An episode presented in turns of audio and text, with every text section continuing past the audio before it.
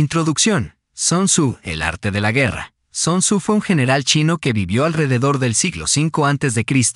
La colección de ensayos sobre el arte de la guerra atribuida a Sun Tzu es el tratado más antiguo que existe sobre el tema. A pesar de su antigüedad, los consejos de Sun Tzu siguen manteniendo vigencia.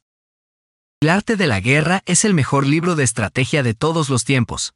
Inspiró a Napoleón, Maquiavelo, Mao Zedong y muchas más figuras históricas. Este libro de 2500 años de antigüedad es uno de los más importantes textos clásicos chinos, en el que a pesar del tiempo transcurrido, ninguna de sus máximas ha quedado anticuada, ni hay un solo consejo que hoy no sea útil.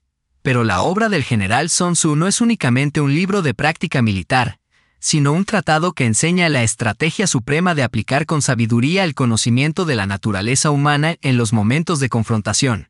No es, por tanto, un libro sobre la guerra, es una obra para comprender las raíces de un conflicto y buscar una solución. La mejor victoria es vencer sin combatir, nos dice Sun Tzu. Y esa es la distinción entre el hombre prudente y el ignorante. La obra de Sun Tzu llegó por primera vez a Europa en el periodo anterior a la Revolución Francesa, en forma de una breve traducción realizada por el sacerdote jesuita J. J. M. Amiot. En las diversas traducciones que se han hecho desde entonces, se nombra ocasionalmente al autor como Sun Wu o Sun Si. El núcleo de la filosofía de Sun Tzu sobre la guerra descansa en estos dos principios. Todo el arte de la guerra se basa en el engaño. El supremo arte de la guerra es someter al enemigo sin luchar. Las ideas de Sun Tzu se extendieron por el resto de Asia hasta llegar a Japón. Los japoneses adoptaron rápidamente estas enseñanzas y posiblemente añadieron algunas de su propia cosecha. Hay constancia de que el principal libro japonés sobre el tema, el libro de los cinco anillos, está influenciado por la filosofía de Sun Tzu, ya que su autor, Miyamoto Musashi, estudió el Tratado del Arte de la Guerra durante su formación como samurái.